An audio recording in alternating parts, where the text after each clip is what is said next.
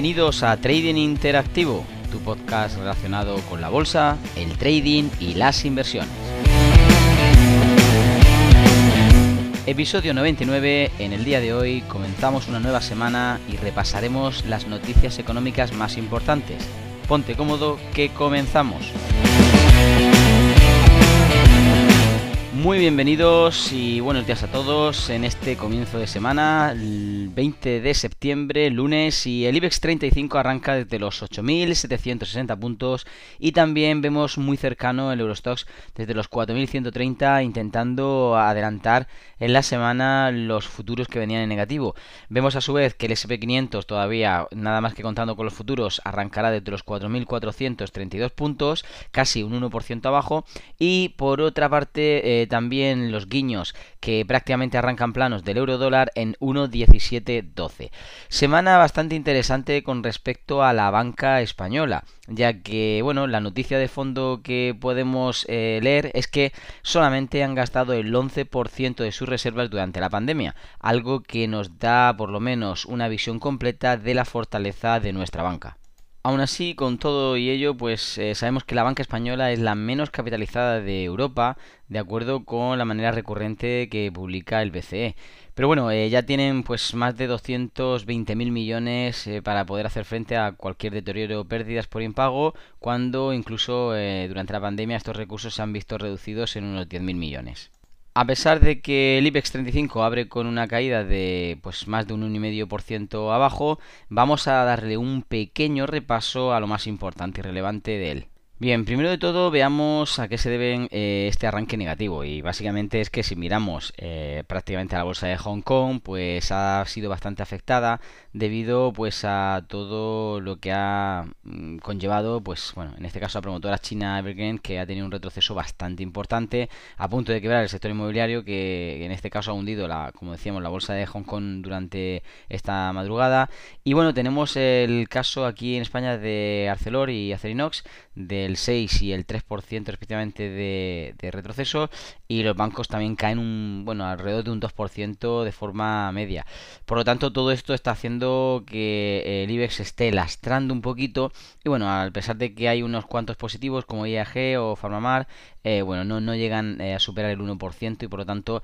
el IBEX 35 cae bastante. Hay una buena noticia de fondo que viene de Europa, pues eh, Alemania tiene una muy buena producción que se dispara a máximos de 1974 y esto no solamente podrá ayudar a que bueno esta cifra que es más elevada pueda estar impulsando mes tras mes eh, las referencias de este nuevo mercado sino que como bien sabéis pues en breve pues tendrá unas nuevas incorporaciones y dejará de llamarse el DAX 30 para posiblemente llamarse el DAX 40 eh, bueno, hay fuertes caídas de Lufthansa por parte del mercado alemán, pero a pesar de que la aerolínea eh, alemana pues ha estado con una ampliación de capital de más de 2.000 millones de euros, pues eh, intentará que esas inyecciones de capital puedan ayudarle pues a seguir volando y nunca mejor dicho. Como decíamos, pues eh, hace unos días saltaban con la noticia de las nuevas incorporaciones para el DAX, en este caso 40, que bueno, tanto Airbus, Zalando, Siemens, Healthineers, y, Sunrise, HelloFresh,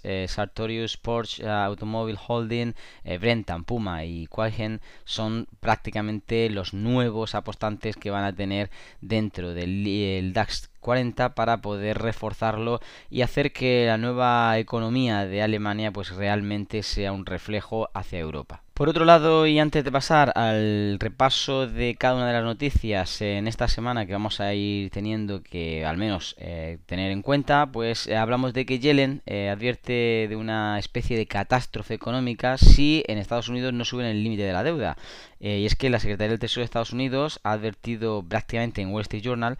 sobre una catástrofe económica, como indicábamos, en la semana en la que el Congreso, bueno, a veces se resiste para votar a favor de subir el límite de deuda mientras que el presidente Biden sigue encontrando pues cierta oposición para aprobar su plan de estímulos. En todo esto vemos como un dólar se aprecia ante esa cierta presión de, de los bajistas en las bolsas y bueno, como decíamos, vamos a estar pendientes de la progresión del dólar que prácticamente está cercano al 1.17 y puede tener, eh, después de las bajadas que ha habido, pues un poquito de fortaleza arriba. Por último, pues una noticia breve para aquellos eh, inversores de largo plazo, en este caso con enfoque bancario, pues eh, decirles que el BVA regresará al Eurostock 50, una buena noticia para ellos y sobre todo pues cara a ver la fortaleza de nuestros bancos en Europa. Pasemos ya entonces a ver el resto de noticias que pueden acontecer durante la semana y arrancando desde el lunes 20 en el que estamos,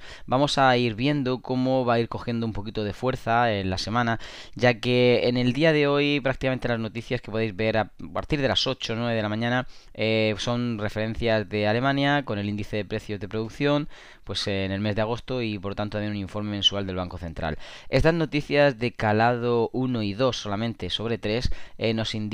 que podrían empezar con bueno cierto cierta intención aunque pues no van a tener la fortaleza como bien sabemos para darle la vuelta. Incluso pues ya llegada eh, a lo largo del día eh, una noticia de proveniente en este caso de Nueva Zelanda que estaría relacionada con una encuesta de consumo del cuarto trimestre y que sí que podría tener en este caso una repercusión mayor, pero solo prácticamente lo que sería el, propio país o bueno, cercano entonces al, continente. Nos centramos en el martes 21. El martes 21 ya tenemos algunas razones más de peso para poder eh, bueno, prestar atención sobre todo aquellas que vienen a las dos y media de la tarde eh, desde Estados Unidos con permisos de construcción del mes de agosto y también el índice de eh, viviendas, en este caso del mes de agosto. En cualquiera de los dos casos va a ser una noticia de 2 sobre 3, una repercusión yo creo que bastante interesante ya que en el resto del día no hay algo más relevante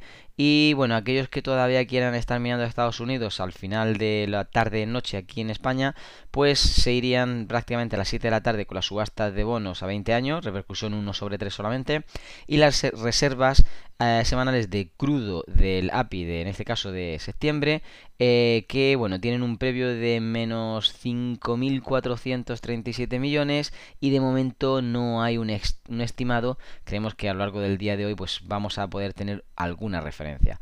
eh, pasamos entonces al miércoles 22 y en el miércoles 22 aquí ya desde la madrugada ya a las 5 de la mañana en hora española pues tendremos ciertas declaraciones de la política monetaria del Banco de Japón y también la decisión de tipos de, del banco. Eh, hablamos también en este caso también de la conferencia de prensa que, va a dar el, el BOG y bueno, por supuesto va a traer mucha cola porque no solamente por repercusión 3 sobre 3, sino que es que después, eh, pues en breves horas eh, tenemos nosotros nuestro comienzo de, apertura europeo y vamos a ver cómo se comportan nuestros índices y sobre todo nuestras acciones. Ya sabéis que no solamente esto, sino que después se pueden trasladar pues a cualquier moneda, incluso pues a cualquier otra referencia bursátil. El, el propio día miércoles a las 10 de la mañana eh, va a tener una reunión, en este caso de bajo calado, del BCE con política no monetaria, por eso es de bajo calado, ya que en una repercusión 1 sobre 3,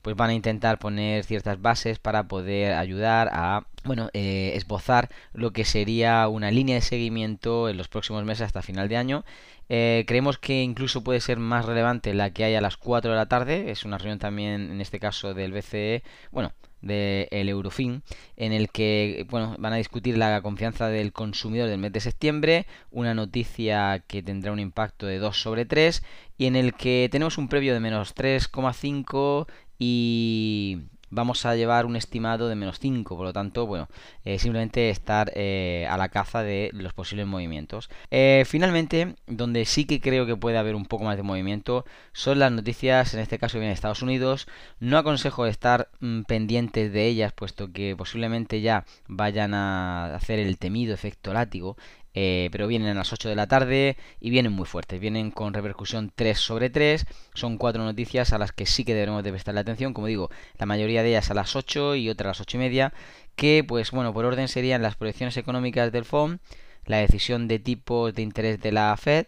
hablamos también de la declaración de política monetaria de la Fed y finalmente, como digo, a las ocho y media la conferencia de prensa del FOM que pondrá pues punto y final a este discurso tan esperado después de esos informes y datos relevantes. La semana ya, como veis, va cogiendo fuerza y, como no, pues el jueves rematamos casi siempre, eh, debido casi siempre a las noticias fundamentales que acumulan. Y aquí desde las 9 de la mañana, 9 y media incluso, pues tendremos, eh, bueno, el marque de PMI manufacturero en este caso por parte de Alemania, y también el PMI compuesto de market, que bueno, son dos noticias de calado 3 y a las que tendremos que estar prestando bastante atención. Pero es que se juntan a la misma hora con aquellas que vienen de Suiza, con la decisión de tipos de interés y la evaluación política monetaria. Ya sabéis que los suizos mm, pasan mucho tiempo sin hablar, pero cuando hablan, pues eh, también hacen que se mueva bastante el asunto. Y todo esto es muy previo y muy cercano a las 10 de la mañana, en el que tendremos el, bueno, el Market PMI manufacturero de Europa,